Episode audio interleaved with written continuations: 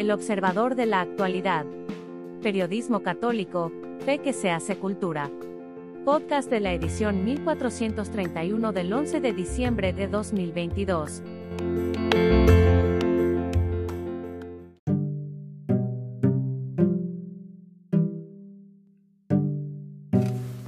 Vasto Mundo por Jaime Septién. Leer, escuchar, ver las noticias de México se ha convertido en una especie de rutina de la maldad. Zacatecas, Guanajuato, Colima, lugares que antes visitamos en nuestras vacaciones familiares hoy son inaccesibles. En lugar de exposiciones, museos, festivales, nos enteramos de lo que usted, amable escucha, ya sabe. Vamos de mal en peor. Y no lo digo yo, lo dicen los números, incluso los números oficiales. Nadie puede estar tranquilo cuando diariamente asesinan a 10 mujeres. Es más, 8 de cada 10 mexicanos, más las mujeres que los hombres, se sienten intranquilos al salir de casa. Echar la culpa al gobierno es fácil, lo que no es fácil es buscar qué podemos hacer para que esta situación no siga extendiéndose. Lo primero que se me viene a la mente es orar, orar repitiendo la ejaculatoria de don Manuel Urquiza, aprobada por el Papa Pío XII. Santa María de Guadalupe, Reina de México, ruega por tu nación. La Virgen dijo a Juan Diego, ve y haz lo que yo te digo. ¿Qué nos dice hoy nuestra Madre Santísima? En aquel 12 de diciembre de 1531 no hubo indígenas, Juan Diego, y españoles, el obispo Zumárraga. Todos son hijos de mi hijo. Ese mensaje permitió la esperanza. Juan Diego no cayó en el desánimo, subió al Tepeyac y bajó al obispado, confió y actuó. Se sintió hijo y niño. Ella veló por su tío Juan Bernardino y vela por nosotros. Solo nos pide una cosa, fidelidad y entrega honesta al bien de nuestra patria, en lo corto, en lo cotidiano, frente con los demás. ¿Es mucho pedir?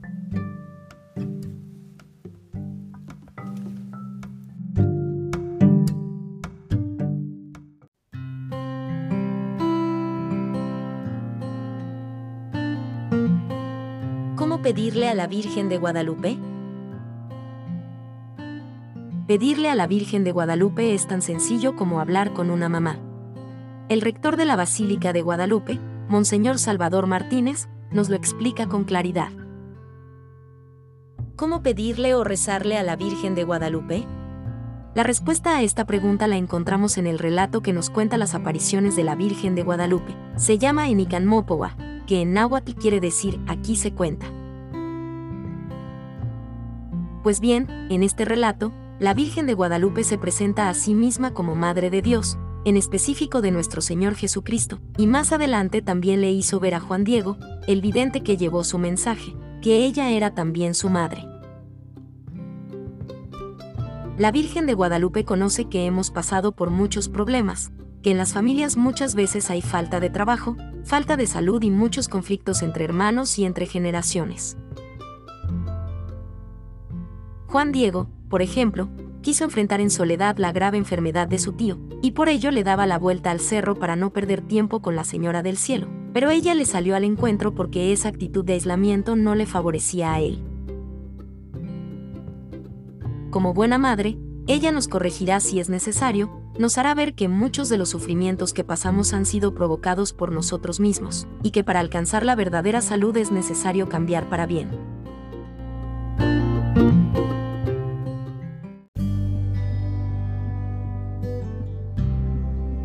Oración para pedirle a la Virgen de Guadalupe. Madrecita mía de Guadalupe, Madre de Jesucristo verdadero Dios. Vengo a ti como hijo amado a visitarte, a poner todos mis pesares y alegrías delante de ti. Las cosas buenas que nuestro Padre Dios nos ha dado las agradecemos. Las cosas difíciles y dolorosas también. Pero te pedimos que nos cubras con el manto de tu intercesión, para que las cosas tristes, como la enfermedad, las peleas y carencias económicas pasen. Y podamos vivir contentos sirviendo a Dios, a ti y a nuestros hermanos. Amén.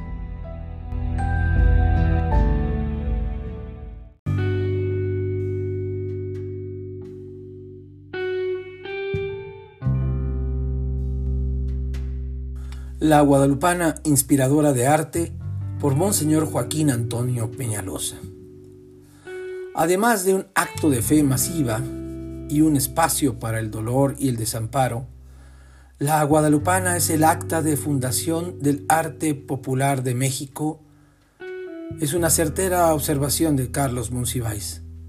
La Virgen de Guadalupe aparece en funciones trashumantes de teatro y títeres, en abundante repertorio de ingenuos versos y coplillas, en una sinfonía de cantos para entonar en atrios y caminos, en una inmensa profusión iconográfica realizada en los más variados materiales, desde la paja y el papel hasta la madera y la piedra.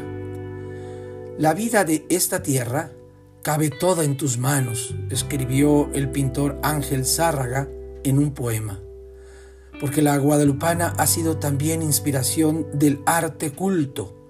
Vaya un rápido muestrario de nuestro siglo. Poesía. Desde Sor Juana Inés y Luis de Sandoval y Zapata hasta Carlos Pellicer y Rafael Bernal, han surgido a lo largo de cuatro siglos poemas guadalupanos escritos nada menos que nueve idiomas, en una verdadera inundación castálida. Arquitectura. Luce el primer monumento entre todos, la nueva Basílica del Tepeyac, proyectada por los arquitectos Pedro Ramírez Vázquez, José Luis Belliur y Alejandro Sonhofer y Fray Gabriel Chávez de la Mora, dedicada el 11 de octubre de 1976. Original y resplandeciente, la parroquia de Nuestra Señora de Guadalupe de Madrid del arquitecto mexicano Enrique de la Mora, cuya estructura asemeja un sombrero charro, además de la hermosa parroquia guadalupana de Roma y la capilla en las grutas de la Basílica de San Pedro del Vaticano. Escultura. La Virgen de Guadalupe, Reina de los Mares, escultura en bronce, muy estilizada, de 2 metros y medio de altura y de 450 kilogramos de peso, diseñada por el arquitecto Héctor Mestre y realizada por el escultor Armando Quesada, fue sumergida en las playas de Acapulco en 1958. Pintura. Salvador Dalí realizó en 1958 una original interpretación de La Niña y Señora, realizada por encargo de Winston Guest este óleo se conserva en la colección Hierro de Madrid. Música. Para voz y órgano, el siempre recordado Manuel M. Ponce escribió su Alborada Guadalupana, la misa de Juan Dieguito del eminente compositor Miguel Bernal Jiménez, el oratorio de Jesús Estrada por largos años organista titular de la Basílica del Tepeyac y la cantata en honor de Nuestra Señora de Guadalupe de José Hernández Gama, estrenada en Monterrey en 1982, con letra de la peruana Esther M. Allison. Cinematografía. Desde sus comienzos el cine mexicano se interesa por el hecho guadalupano. Películas. Tepeyac de 1917, muda. La Virgen de Guadalupe de 1918, muda. El milagro de la Guadalupana de 1925 también muda. La Reina de México de 1940, La Virgen Morena de 1942, Las Rosas del Milagro de 1959, La Virgen de Guadalupe de 1976 y muchas otras que han venido hasta este 2022. Al fin, Rosa Morena la guadalupana ha inspirado el arte de nuestro siglo con el encanto de su aroma y su color. Así lo expresó el poeta hispano-nicaragüense Ángel Martínez. Ya nunca podré ver rosas sin ver tus ojos. Este artículo fue publicado en El Sol de San Luis el 11 de diciembre de 1993 y publicado en esta edición del periódico El Observador.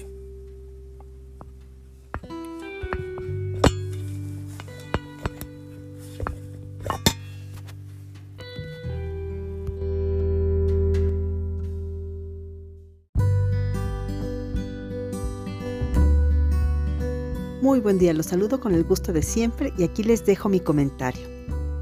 Camino por el centro de la ciudad y me encuentro mucha gente, cada quien imbuido en su propio mundo, ocupados con mil pensamientos, tratando un sinfín de asuntos, todos ellos mezclados con la algarabía de la época que ya se siente en el ambiente, porque estamos entrando a la época más esperada por casi todos, la Navidad y todas las fiestas decembrinas, porque sobre esta marea de mercadotecnia que nos ahoga, flota alegremente el consumismo y el deseo de comprar objetos que de nada sirven, pero que llenan nuestros vacíos emocionales durante algunos días. Observo entonces que también hay varias personas que intentan obtener unos pesos haciendo de todo, vendiendo dulces, hierbas de olor, muñequitas o cuadros pintados a mano, cantando con bocina y micrófono integrado, tocando algún instrumento o simplemente pidiendo caridad a los transeúntes que voltean hacia otro lado, incómodos por las inoportunas solicitudes de los cada vez más numerosos pedigüeños que se van sumando día a día a los miles de pobres que tiene nuestro país. Al respecto, el INEGI informa cada dos años sobre la situación de pobreza de los mexicanos. De acuerdo con el último reporte para el periodo 2018-2020, se registró un aumento de la pobreza moderada, pasando de 51.890.000 a 55.654.000 millones de pobres. En cuanto a la pobreza extrema, sumaban para el mismo periodo 10.793.000 personas que carecían de lo básico para vivir. Estos alarmantes datos nos hablan del grado de desigualdad que existe en un país tan rico como el nuestro, situación que orilla a las personas a buscar por cualquier medio lo necesario para sobrevivir. Y aunque ciertamente le toca a nuestros gobernantes gestionar los medios y la forma de que estos índices disminuyan, nosotros podemos hacer algo, aunque sea sencillo, para cambiar el mundo de alguno de estos hermanos en desgracia. Lo único que necesitamos es buena voluntad, porque aunque no remediaremos más que momentáneamente las carencias de los más necesitados, lo más importante es que nos solidaricemos con ellos y evitemos ignorarlos, pues un aspecto poco mencionado, pero no menos importante, es el sentir empatía por los que sufren. En palabras cristianas, significa ser caritativos con ellos, porque aunado a la vergüenza que tienen que vencer para atreverse a ofrecer sus productos, resulta que también deben aguantar el desprecio con el que muchos los tratan. Es necesario que recapacitemos sobre estas actitudes y seamos más amables con nuestros hermanos menos afortunados. Sé bien que todos estamos pasando tiempos difíciles, pero ellos padecen más que nosotros. El simple hecho de tener para comprar objetos que no necesitamos representa una ventaja sobre la situación de los más vulnerables. Entiendo que a veces no traemos en la bolsa más que lo indispensable para ir capoteando la situación, pero invirtamos los papeles por un momento y pongámonos en el lugar del que implora nuestra ayuda. ¿Me gustaría ser tratado como yo lo hago con la persona que se me acerca? Seguramente la respuesta es no. Por eso, aunque no estemos en posibilidad de dar, por lo menos seamos corteses y deseemos que reciban de otros lo que no puedo dar en ese instante. Por otro lado, si podemos tender la mano al que nos lo requiere, no seamos déspotas, demos con sencillez y ofrezcamos una sonrisa. El trato digno se debe otorgar a todos nuestros semejantes sin importar su condición. Nos quejamos de la frialdad de las relaciones humanas entre desconocidos, pero no nos damos cuenta de que también formamos parte del problema con nuestras actitudes apáticas. Pidamos a Dios que transforme nuestro corazón de piedra en un corazón de carne, para que el preámbulo de la Navidad vaya entonando nuestras acciones con la prueba de amor más grande que Dios tuvo por el género humano, el nacimiento de su Hijo hecho hombre para salvación del mundo. Que tengan una excelente semana.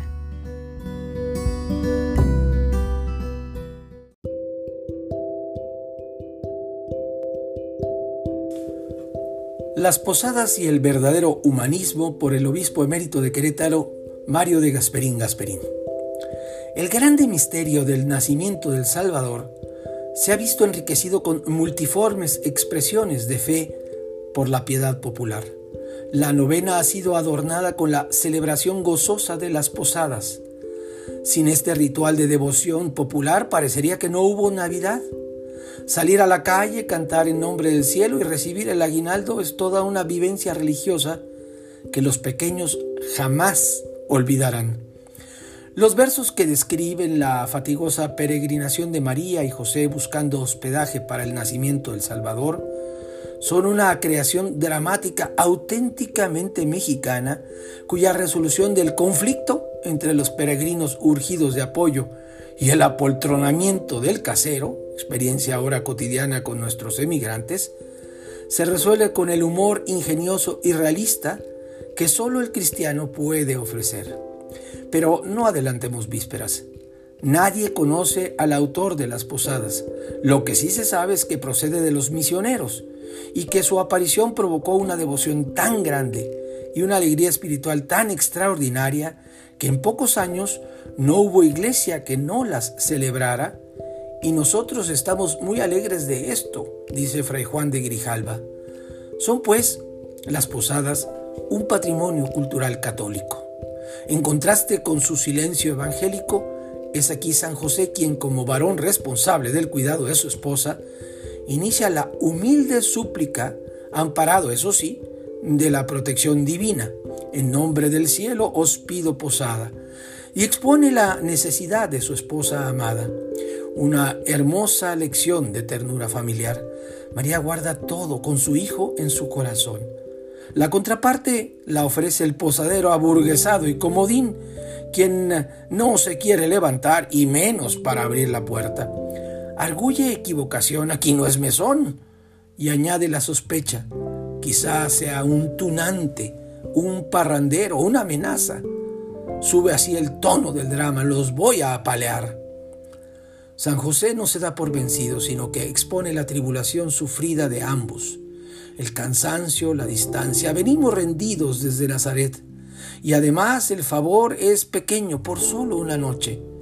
Es una apelación a compartir la experiencia humana dolorosa de la fatiga, que puede ser fatal. Por eso insiste amparándose en el nombre y título de su esposa. Es María, Reina del Cielo. A esto, el posadero, entre desconcertado y burlón, responde con un disimulo picantillo si es una reina, ¿cómo es que anda con tanto desamparo y de noche? La burla y el maltrato en respuesta a una necesidad, ¿quién no la ha sufrido? Pero San José no ceja. Además, apela a su último y poderoso recurso con insistencia. Sí, María, su esposa, es la reina del cielo y es portadora de una misión sublime, ser la madre del divino verbo. Un sentimiento de humanidad resonó la gracia, allá en el interior del posadero, que ofreciendo la ignorancia como disculpa, no los conocía. Abre las puertas de su casa y de su corazón. Hospitalidad que es recompensada con la felicidad familiar. Dichosa la casa, ahora, ya, de la hermosa María. Quien haya experimentado una situación parecida bien puede aceptar que aquí se trata de un verdadero drama humano no al alcance de la dramaturgia griega reservada para los nobles y poderosos, sino para la nobleza del espíritu que adorna el corazón de todo ser humano, en especial del pobre.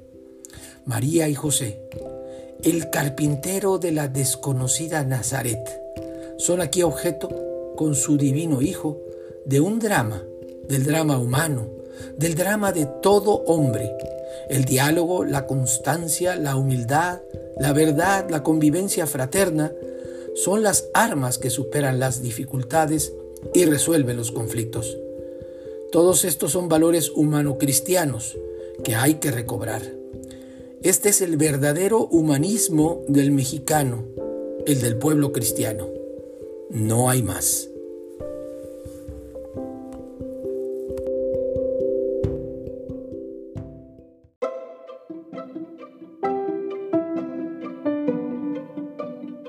Gracias por escucharnos. Si le gusta nuestro material puede ayudarnos a seguir, puede donar en nuestro sitio o suscribirse. Visite en la web elobservadorenlinea.com.